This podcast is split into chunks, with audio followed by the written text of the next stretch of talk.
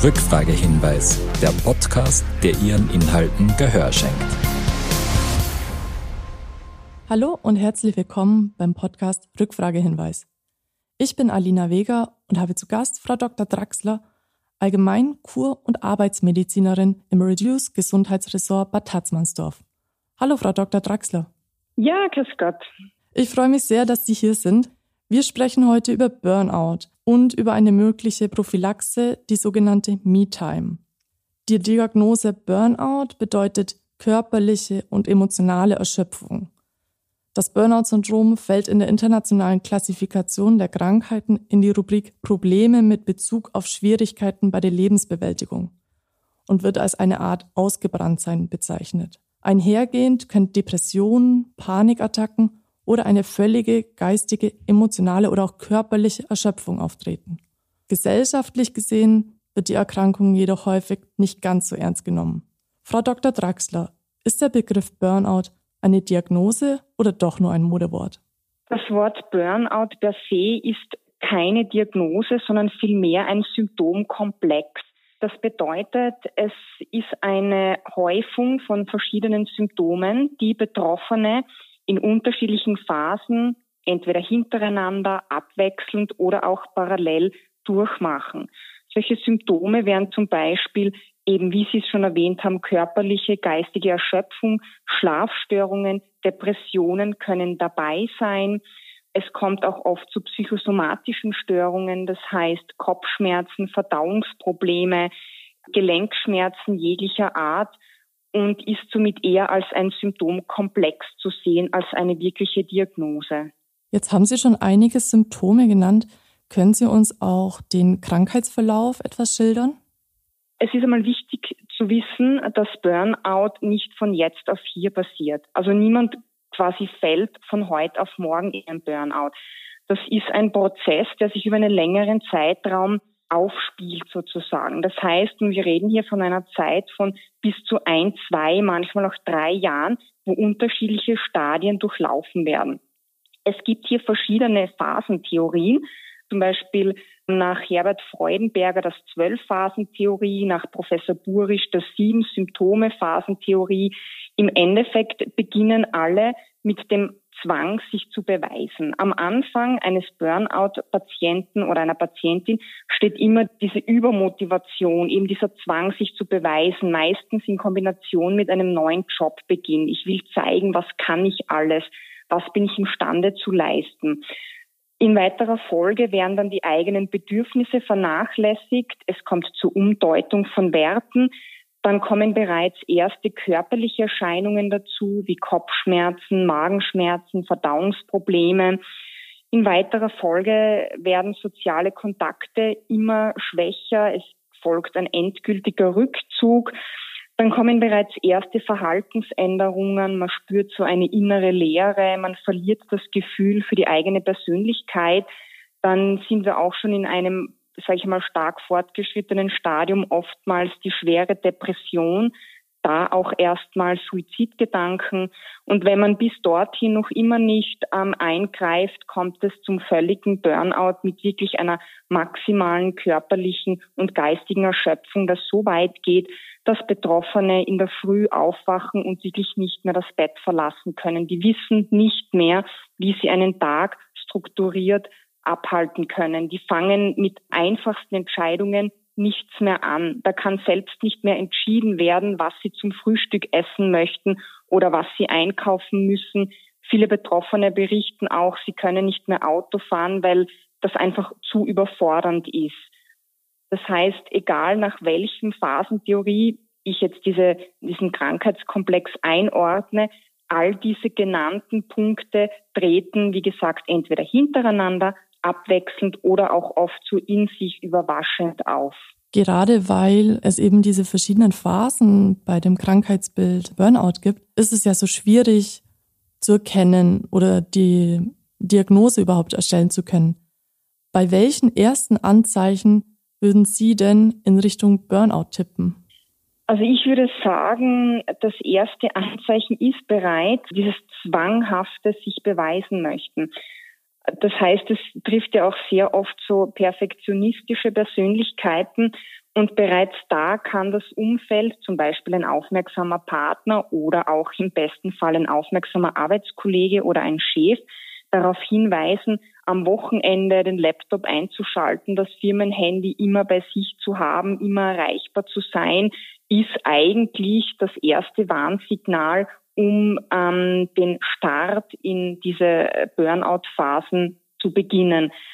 Spätestens, wenn körperliche Erscheinungen dazukommen, wie zum Beispiel Schlaflosigkeit oder immer wieder auftretendes Herzrasen, was jetzt organisch nicht erklärbar ist. Die meisten durchlaufen dann ja auch einen Prozess und gehen von einem Arzt zum anderen, lassen sich untersuchen internistisch, machen Gastroskopie, Koloskopie. Man findet organisch keine Begründung sozusagen für die körperlichen Äußerungen und spätestens da sollte ich mich meiner ersten Selbstreflexion hingeben und versuchen zu erkennen, was will mir denn mein Körper jetzt wirklich sagen. Können Sie, wenn wir schon davon reden, auf den Begriff Selbstreflexion im Zusammenhang mit Burnout näher eingehen? Selbstreflexion ist im Endeffekt etwas ganz Wichtiges und ich kann wirklich nur jedem raten, regelmäßig Selbstreflexionen durchzuführen. Was heißt das jetzt? Ich mache mir meinen derzeitigen Lebensumstand bewusst. Wo stehe ich gerade in meinem Leben? Warum stehe ich dort? Stehe ich da, weil ich da stehen will, weil ich da stehen muss? Oder noch schlimmer, weiß ich es eigentlich gar nicht, weil ich irgendwann einmal vergessen habe, mir bewusst zu sein, was möchte ich, was brauche ich, dass es mir gut geht. Wo habe ich das verloren? Warum habe ich das verloren? Wann habe ich aufgehört, auf mich zu achten? Das heißt, wirklich sich bewusst und ehrlich vor Augen halten, bin ich da, wo ich vor fünf Jahren dachte, dass ich sein werde. Man muss natürlich realistisch bleiben jeder wünscht sich als Kind, dass er Filmstar oder Model wird. Also, dass diese Ziele nicht erreicht wurden, ist jetzt da quasi nicht das Thema, sondern da geht es wirklich darum, welchen Urlaub wollte ich schon immer machen? Welche Freundin will ich schon seit ewig besuchen? Welche Shoppingtour schiebe ich schon seit Monaten auf, obwohl ich schon Füße wie habe von den alten Schuhen? als wirklich realistische, klar fassbare Ziele vor Augen führen. Warum habe ich sie nicht verfolgt? Sind es vielleicht nicht mehr meine Werte? Das darf ja auch sein. Haben sich meine Werte geändert? Aber wichtig ist, sich ständig zu fragen, ist das jetzt okay für mich, so wie mein Leben ist? Passt das? Ist gerade eine Ausnahmesituation? Das gibt's ja auch im Leben. Momente, die einfach eintreten und blöd sind, Schicksalsschläge. Aber komme ich da wieder raus? Fange ich sozusagen wieder Fuß und komme ich wieder in meine innere Balance, wenn diese schwierige Zeit vorbei ist und schaffe es wieder, innere Kraft zu danken? Jetzt haben Sie uns gute Möglichkeiten und Wege, zum Beispiel mittels Selbstreflexion, aufgezeigt, wie wir bei uns selbst eine mögliche Diagnose Burnout feststellen können. Und zuvor haben Sie auch schon von Symptomen gesprochen, die wir bei anderen Menschen erkennen können. Wenn wir jetzt jemanden in unserem Umfeld haben, bei dem wir eindeutige Symptome erkennen, gibt es da eine Möglichkeit, diese Menschen auf eine respektvolle Art und Weise auf die Anzeichen aufmerksam zu machen? Es gibt immer eine Möglichkeit und natürlich sehe ich das auch in der Verantwortung von einem lieben und fürsorglichen Umfeld, die Personen, wie Sie es richtig genannt haben, respektvoll darauf hinzuweisen. Das Schwierige ist natürlich, wenn man in so einer Spirale drinnen ist, man schaut nicht mehr links und rechts, man ist fokussiert auf das Ziel, das man erreichen möchte und geht auch in weiter, wenn man schon in einem weiteren Stadium ist, jeglicher Konfrontation aus dem Weg. Ich kann aber versuchen, dem Menschen zum Beispiel eine Frage zu stellen, dass er selbst draufkommt, hoppala, zum Beispiel, du, wir haben uns schon so lange nicht mehr gesehen, wann war denn das? Dass er dann vielleicht selbst draufkommt, hoppla, eigentlich haben wir uns schon seit zwei Monaten nicht gesehen und früher sind wir jeden Samstag auf einen Spaziergang oder eine Radtour gegangen. Oder hast du dein Handy jetzt immer mit? Das ist doch dein Firmenhandy. So dass ihm bewusst wird, ach ja, ähm, stimmt, mein Firmenhandy ist eigentlich immer mit. Und dass man wirklich durch wertfreie, nicht urteilende Fragen den Betroffenen selbst versucht dahin zu führen, dass er erkennt, hoppla, eigentlich habe ich mich jetzt oder meine Verhaltensweisen schon verändert. Und man kann aber meiner Meinung nach auch dann, wenn man merkt, es läuft jetzt Gefahr aus, in ein Stadium zu kommen, wo wirklich ärztliche Hilfe notwendig ist, klipp und klar sagen, ich mache mir Sorgen um dich, du bist mir wichtig, bitte lass dir helfen, das ist jetzt zu viel. Ich sehe, du kannst es, ich schätze es wert, dass du in deiner Arbeit alles geben willst, aber der Preis dafür ist zu hoch. Jetzt haben wir speziell über privaten Bereich gesprochen. Daraus schließe ich, dass Burnout eben nicht nur im beruflichen Kontext, sondern auch im privaten aufkommen kann. Schließen diese Bereiche sich aus oder gehen die Hand in Hand? Können Sie da das Aufkommen oder die, ja, vielleicht nochmal bezüglich des Verlaufs näher darauf eingehen? Also anfangs dachte man ja, Burnout bezieht sich nur auf die Arbeit. Man hat aber mittlerweile ganz äh, viele Berichte und Erfahrungen, dass Burnout durchaus auch im privaten Bereich auftreten kann, insbesondere in zehrenden Beziehungen. Das kann jetzt eine Beziehung zwischen Mann und Frau sein, das kann eine Beziehung zwischen Elternteil und Kind sein und natürlich eine Kombination aus allem. Man weiß zum Beispiel, dass mittlerweile die am häufigsten Burnout gefährdendste Personengruppe sind Frauen zwischen 40 und 42, alleinerziehend mit einem pubertierenden Kind und einem Kind kurz vor der Matura Zusätzlich pflegt diese Person auch noch ein Elternteil und kann nur Teilzeit arbeiten, weil es sonst mit den anderen Aufgaben nicht zurechtkommt, hat somit auch noch finanzielle Sorgen. Und das ist sozusagen ein klassischer Burnout-Fall, wenn diese Person nicht ausreichend über Resilienz verfügt oder eben persönliche Dekompensationsmöglichkeiten, um sich wieder in innere Balance zu bringen.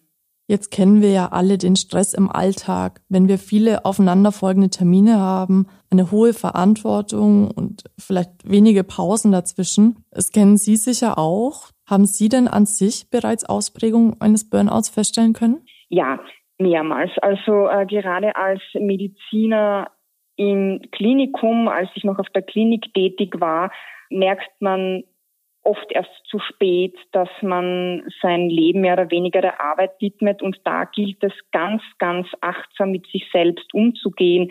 Wie gesagt, Selbstreflexionen durchzuführen, auf seinen Körper zu achten. Wenn ich jetzt das dritte Mal hintereinander Magenschmerzen habe, will mir vielleicht mein Magen etwas mitteilen.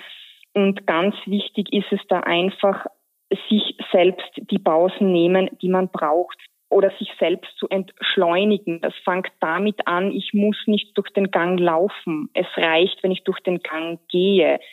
Ich muss nicht, wenn ich telefoniere, parallel ein E-Mail durchlesen, sondern jetzt telefoniere ich und wenn ich fertig telefoniert habe, lese ich ein E-Mail wir sind oft in einer Haltung, wo wir auch von der Gesellschaft hereingedrängt werden, wir müssen Multitask sein und alles schnellst und bestmöglich können. Das funktioniert aber nicht lange. Und es passiert auch nichts, wenn ich jetzt ein E-Mail eine halbe Minute später beantworte. Mein, ein anderer Zustand ist natürlich eine Notfallambulanz. Da ist natürlich Zeit gefragt, aber das ist ja nicht der Alltag und das ist ja nicht bei allen so.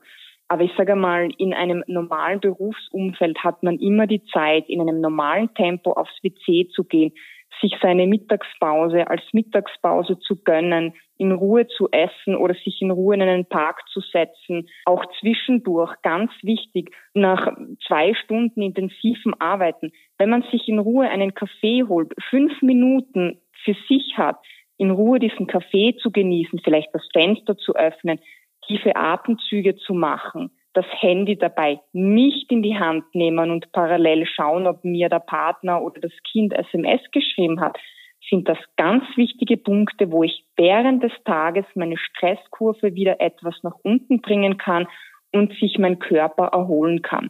Das heißt, es fängt wirklich bei diesen kleinen fünf bis zehnminütigen Me-Times während des Tages an, um erst gar nicht in so eine maximale Stressspitze zu gelangen. Nun ist klar, dass es natürlich wichtiger und besser wäre, präventiv gegen Burnout anzuarbeiten. Aber nehmen wir an, ein Mensch bekommt eine Burnout-Diagnose. Was sehen Sie da als größte Herausforderung vor allem, ja, sagen wir in der Anfangszeit, direkt nach der Diagnose? Es anzunehmen. Die Betroffenen glauben, ein Burnout ist ein Versagen. Das ist es nicht. Und das ist das Wichtigste, das Annehmen, dass ich nichts falsch gemacht habe, dass ich nichts verbrochen habe, dass ich kein Versager bin, sondern dass einfach mein Körper jetzt eine Pause braucht und die darf er haben. Und das ist das Wichtigste, sich erlauben, eine Pause zu machen, vielleicht einen Abstand zu gewissen Strukturen zu bilden, die ich jetzt jahrelang durchlebt habe. Das ist das Schwierige, anzunehmen und zu akzeptieren, okay, ich bin zu lange eine Grenze überschritten, aber jetzt darf ich mich ausruhen, jetzt darf ich mir die Zeit geben, um wieder in Balance zu kommen. Okay, ja, wie in vielen Bereichen ist der erste Schritt der, der schwierigste. Ähm, jetzt möchte ich einen Blick auf die Gesellschaft werfen. Erkennen Sie da als Ärztin einen Trend bezüglich Burnout-Erkrankungen? Ja, absolut. Und das Erschreckende ist, dass auch immer mehr wirklich Jugendliche Burnout gefährdet sind. Und das rührt meiner Meinung nach natürlich auch mit diesem ständigen Handy dabei haben und die sozialen Medien. Sie müssen sich vorstellen, durch diese sozialen Medien erfährt mein Hirn permanent Inputs. Ich bin permanent auf Abruf, ich bin permanent in Alarmbereitschaft, ich werde permanent konfrontiert mit positiven Sachen, negativen Sachen. Und das ist einfach zu viel, dieses ständige sich wieder beweisen müssen mit den, was zeigt man in sozialen Medien? Man zeigt, wenn es einem gut geht, was man alles toll macht. Das gibt natürlich ein ganz verfälschtes Bild. Jeder glaubt, ich muss jetzt mindestens auch so aussehen, ich muss jetzt mindestens auch so viel Sit-ups schaffen oder in der Schule die und die Note haben. Und das ist eine ständige Belastung und man schafft es nicht mehr, einfach mal eben abzuschalten, das Handy wegzugeben und zu sagen, aus, ich konzentriere mich jetzt auf die Radtour oder ich genieße jetzt die Zeit mit meiner Freundin oder meinem Freund oder mit meiner Familie und wirklich auch zu akzeptieren, ich kann meinen Beitrag leisten. Es ist nicht immer der andere schuld. Man neigt oft dazu, Schuldzuweisungen dem Arbeitgeber oder dem einem Partner zu geben. Ich muss mich auch immer fragen, was lasse ich mit mir selbst machen? kann ich nicht schon früher mal Stopp sagen, Grenzen deutlich machen, sagen, nein, ich nicht bis hierher und nicht weiter. Das ist ganz wichtig, dass man sich wieder traut zu sagen, es ist schön, dass du das und das machst und das und das gut kannst. Für mich passt es nicht. Ich möchte das nicht. Und das ist einfach, das zieht sich vom Privatleben durch das Berufsleben. Es wird ja auch gewünscht ein übermotivierter Arbeitnehmer, der am Wochenende arbeitet und vielleicht nicht einmal die Stunden schreibt, das ist ja ein erwünschtes Bild heutzutage. Und das ist aber das Gefährliche, dass jemand, der nicht vorne dabei ist, sofort als Versager abgestempelt wird und somit versuchen wir natürlich immer an der Front mitzueilen aber das ist halt nicht immer möglich, weil jeder Mensch hat andere Lebensumstände, jeder Mensch hat eine andere Geschichte und ich kann niemals von einem Menschen auf den anderen umschreiben und urteilen, weil einer was so kann, müssen es alles so können und nur dann ist es richtig. Jetzt haben Sie wirklich schön beschrieben, wie wichtig es ist, Grenzen zu ziehen im privaten sowie im beruflichen Leben und sich, wenn nötig, eben auch Auszeiten zu nehmen. Vorhin haben Sie schon von Me-Time gesprochen. MeTime ist ein Begriff, der mittlerweile recht weit verbreitet ist und recht bekannt ist. Können Sie uns trotzdem kurz beschreiben, was damit wirklich gemeint ist? MeTime ist eigentlich nur das englische Wort für Zeit für sich selbst nehmen. Aber wie wir wissen, ist auch jedes Wort, was Englisch ist, hat meistens dann mehr Bedeutung. Deswegen nennen wir jetzt die sich Zeit für sich nehmen einfach MeTime und plötzlich reden alle davon. Me-Time, das muss jeder für sich selbst herausfinden. Was tut mir gut? Was kann ich machen, um in einem Moment, wo ich merke, ich bin jetzt innerlich gestresst, zur Ruhe zu kommen? Ob das jetzt ist, dass ich nach einem anstrengenden Tag zu Fuß nach Hause gehe oder wenn ich nach Hause komme, mir eine gute Tasse Tee mache, mich in den Garten stelle, ein paar Atem-Yoga-Übungen mache oder mich aufs Rad setze und so richtig in die Pedalen trete, um den Frust quasi abzuradeln. Wichtig ist, es muss etwas sein, was wieder für mich passt. Auch wenn alle sagen, Yoga ist das um und auf, um zu entspannen. Wenn ich mit Yoga nichts anfange, wird es mich nicht entspannen. Yoga ist toll und wenn jemand Yoga mag, ist es super. Aber das heißt wieder nicht automatisch, dass es für jeden passt.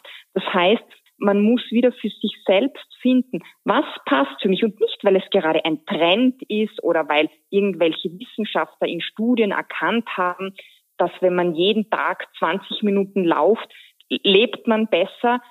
Das mag für viele stimmen, aber wieder nicht für alle. Und ich muss wieder schauen, was passt für mich, das mir gut tut und das muss ich realistisch in meinen Tag einbauen können. Ich kann nicht sagen, ich möchte dreimal am Tag ähm, eine Stunde meditieren, wenn ich die Zeit nicht habe. Es muss realistisch sein. Realistisch ist aber, dass ich sage, okay, zwischen Arbeit und nach Hause gehen, nehme ich mir eine halbe Stunde für mich oder am Abend vor dem Schlafengehen nehme ich mir eine halbe Stunde. Wenn Wochenende ist, dann darf ich sagen, einen Tag möchte ich auf den Berg, ich möchte wandern oder ich möchte mich mit einer Freundin treffen. Das ist wieder auch wichtig, sich realistisch die Ziele zu setzen, wie kann ich es in meinen Alltag einbauen. Weil wenn ich es nicht einhalten kann, frustriert das ja wieder, führt wieder zu einem Stress und bewirkt genau das Gegenteil. Sie nannten jetzt schon zum Beispiel Yoga oder Wandern gehen, in die Natur gehen als, als gute Me-Time-Beispiele. Nehmen wir an, ein, ein völlig gestresster Büromitarbeiter steht kurz vor der Diagnose Burnout, hat jedoch keine Hobbys. Er hat seine Arbeit und sagen wir seine Katze. Aber ähm, wo fängt die Person an? Ähm, welche Tipps geben Sie dieser Person, seine Me-Time zu gestalten? Man kann ihm Vorschläge machen und Ideen bringen. Zum Beispiel würde mir hier als erstes einfallen, ihm vorzuschlagen, er möge doch, wenn er nach Hause geht, ein paar Schritte zu Fuß machen, bevor er in das Auto einsteigt oder in die Straßenbahn, je nachdem, wie er in die Arbeit kommt.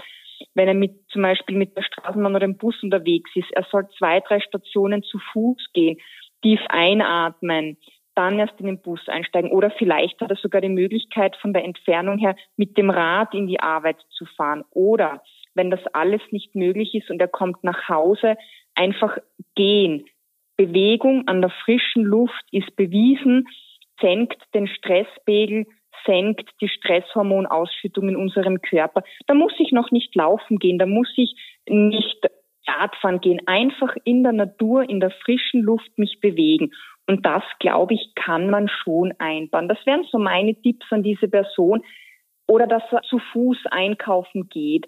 Oder bevor er nach Hause kommt und gleich wieder den Laptop öffnet, die Katze streichelt, der Katze erzählt, was er erlebt hat, dann das sozusagen abladet und dann auf den Balkon geht, ein paar Atemübungen macht oder sich in Ruhe ein Kochbuch schnappt und überlegt, was könnte ich mir heute kochen. Oder vielleicht ein Buch hernimmt, ein Kapitel im Buch liest, aber wirklich wichtig, quasi den Schnitt zu schaffen, jetzt ist Arbeit aus, jetzt fängt Freizeit an. Und das bedarf bei vielen so eine kleine Übergangszeit. Und dazu empfiehlt sich einfach wirklich ein Spaziergang, bestmöglich natürlich unmittelbar nach der Arbeit, um sozusagen den Ballast, den man in der Arbeit da aufgeladen hat, abladen zu können und bis man dann zu Hause ist, mit etwas aufgefrischter Energie die Freizeit beginnen kann.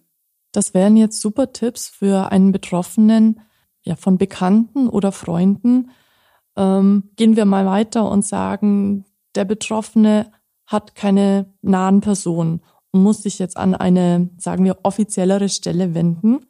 Und ähm, da möchte ich auf das Reduce Gesundheitsressort bei Tatzmannshof zu sprechen kommen. Nach eigenen Angaben steht es ja für Gesundheit, Wohlgefühl und Lebensfreude. Wie gestaltet sich denn das Kurangebot hinsichtlich mentaler Gesundheit und eventuell als Burnout-Prophylaxe? Bei uns im Reduce Gesundheitsressort gibt es zwei Möglichkeiten, eine Kur zu absolvieren. Entweder die bezahlte Kur über die äh, PPV, die Pensionsversicherungsanstalt, im Rahmen der GVA, das ist die Gesundheitsvorsorge aktiv. Da bekommt man von der Versicherung drei Wochen Kuraufenthalt und da wird der Patient zum einen einmal drei Wochen aus seinem Umfeld rausgenommen. Das heißt, er genießt hier ein Hotelzimmer auf Vier-Sterne-Niveau. Er hat eine wunderschöne Umgebung, wo er ins Grüne gehen kann, spazieren kann. Er bekommt einen Therapieplan, der zeitlich nicht zu stressig ist. Das heißt, wir sprechen von circa drei bis vier Therapien im Laufe des Tages. Diese beinhalten neben Bewegung auch Entspannungsübungen. Es gibt ein Gespräch mit einer Psychologin. Es gibt einen Workshop, wo man etwas lernt, seine sogenannten Kritiker in Zaum zu halten, achtsamer Umgang mit sich selbst. Man lernt etwas über Stressbewältigungsstrategien und kann das Ganze selbst abrunden, indem man sich zusätzlich die Nordic Walking Stöcke schnappt und am Abend vor dem Schlafengehen noch eine Runde im Kurpark dreht oder vielleicht eine gute Bekanntschaft macht und mit dieser mal über seine Probleme redet. Die andere Möglichkeit ist die private Kur. Das bedeutet, man wohnt in einem unserer Vier-Sterne-Hotels, dem Hotel Vital oder dem Hotel Thermal und habe dann so Module, wo bestimmte Therapien vorgegeben sind, die ich mir selbst aussuchen kann, die im Endeffekt auch wieder ähnliche Therapien enthalten, allen voran natürlich unsere natürlichen Heilmittel, das Moor und das Kohlensäurebad, das natürlich prädestiniert ist dafür, um einmal alle Muskeln zu entspannen, um den ganzen Körper mehr zu durchbluten. Das wiederum fördert einfach die Entspannung. Ich kann wieder tief durchatmen, ich kann es mir gut gehen lassen, meine Muskulatur entspannt, folglich sind auch vielleicht Gelenkschmerzen dann gemildert. Und diese Kombination aus Bewegung, aus natürlichen Heilmitteln und aus der Ruhe weg vom Alltag ist einfach wirklich ein gutes Werkzeug, um einem Burnout entgegenzuwirken. Vielen Dank für die Vorstellung Ihres Angebots. Jetzt haben wir schon sehr viel gehört über die zwei Extreme, Burnout und Me-Time. Ja, es ist nun mal so, dass wir in einer Zeit leben, die sehr schnelllebig ist. Für uns ist es sehr schwierig oder es ist selten möglich abzuschalten. Wir sind, wie, wie vorhin schon angesprochen, ständig an unseren Smartphones und erreichbar. Und gleichzeitig sehen wir zum Beispiel auf Social Media, wie uns eine ausgeglichene Work-Life-Balance vorgespielt wird. Jetzt komme ich mit einer persönlichen Frage, Frau Dr. Draxler. Können Sie uns Ausblicke geben, wie wir diese Work-Life-Balance am besten für uns selbst gestalten können? Haben Sie da persönliche Tipps? Also mein Tipp ist ganz einfach für sich selbst bestimmen, eventuell auch auf einen Zettel aufschreiben, was ist mir im Leben wichtig was muss ich haben, um glücklich zu sein, was brauche ich, dass es mir gut geht und was sind Energiefresser, was sind No-Gos in meinem Leben. Wenn ich diese beiden Tabellen sozusagen nebeneinander liegen habe, kann ich für mich versuchen, ein Konzept zu finden, wie kann ich wieder realistisch diese Dinge, die ich brauche, einbauen. In meinem persönlichen Fall ist es einfach die Bewegung in der Natur. Ich beginne meinen Tag mit meinem Spaziergang mit meinem Hund in der Früh und wenn es sein muss, stehe ich da auch mal um halb sechs auf. Ich habe das Glück, ich wohne neben Wald und Wiesen. Das heißt, ich gehe mit meinem Hund in der Früh spazieren. Danach esse ich in Ruhe mein Müsli als Frühstück. Da habe ich das Handy noch immer nicht eingeschalten. Das liegt noch ausgeschalten am Küchentresen wenn ich mein Müsli fertig gegessen habe, gehe ich auf den Balkon, strecke mich, mache den sogenannten Morgengruß, dann wende ich mich sozusagen das erste Mal der Arbeit zu, indem ich mein Handy einschalte und versuche mir auch da genug Zeit zu nehmen, um in die Arbeit zu kommen. Ich rechne schon mit ein, es könnte Stau sein, es könnte ein Unfall sein, weil wenn ich dann zehn Minuten zu früh komme, freue ich mich, weil diese zehn Minuten kann ich wieder nutzen, um vor der Arbeit noch gemütlich einen Kaffee mit den Kollegen zu trinken oder auch einfach wieder nur das Fenster zu öffnen, kurz wahrzunehmen, was höre ich für Geräusche, was rieche ich oder einfach wieder ein paar Atemübungen machen. Sollte ein unvorhergesehener Zwischenfall auf der Autobahn gewesen sein, habe ich meine zehn Minuten Polster sozusagen. Das heißt, ich versuche im Vorhinein Dinge, wo ich weiß, die könnten mich stressen, denen vorzubeugen. Gelingt natürlich nicht immer. Also auch ich bin bei Weitem nicht perfekt und schaffe täglich all die Dinge. Aber um das geht's auch wieder nicht, sondern es geht darum, einfach zu wissen, wie sollte es funktionieren und wenn ich wieder selbst bemerke, hoppala, ich komme wieder in diesen Schlendrian, ich achte wieder zu wenig auf mich zu sagen, stopp, meine Liste hernehmen, mich erinnern, was tut mir gut, wann habe ich das denn das letzte Mal gemacht, was sind No-Gos, oh oh, die waren in letzter Zeit eigentlich mehrmals täglich am Plan, dann zu sagen, und jetzt gehe ich wieder einen Schritt raus aus dieser Spirale und fange wieder an, an meiner inneren Balance zu arbeiten. Das geht nicht von heute auf morgen. Das ist ein Prozess, den muss man üben. Gerade am Anfang. Also ich habe Jahre gebraucht, um für mich Strategien zu entwickeln, um immer besser zu werden. Aber auch ich ertappe mich nach wie vor an Tagen, wo ich sage, so und jetzt ist wieder Zeit, einen Schritt zurück, Stopp zu sagen und mir wieder bewusst zu werden, es ist Zeit für eine Selbstreflexion. Das heißt, wir müssen wieder zu uns eben ehrlich und realistisch sein, zu sagen, auch, auch das kann ich nicht perfekt. Ich kann keine perfekte Life-Work-Balance haben, sondern es geht darum, immer wieder zu erkennen und sagen, stopp, es geht wieder zu sehr in die Negativspirale, dann zu wissen, was muss ich tun, damit es mir wieder gut geht, um wieder Richtung innere Balance zu gehen. Wie gesagt, das ist ein Prozess, das ist wie ein Wellengang, mal mehr, mal weniger, mal höher, mal tiefer.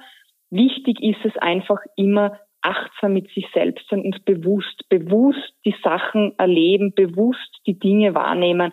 Und dann kann man lernen, nicht in die letzte Stufe des Burnouts zu rutschen. Gewahrt ist letztendlich niemand davor. Vielen Dank, Frau Dr. Schraxler, für diese durchaus privaten Einblicke.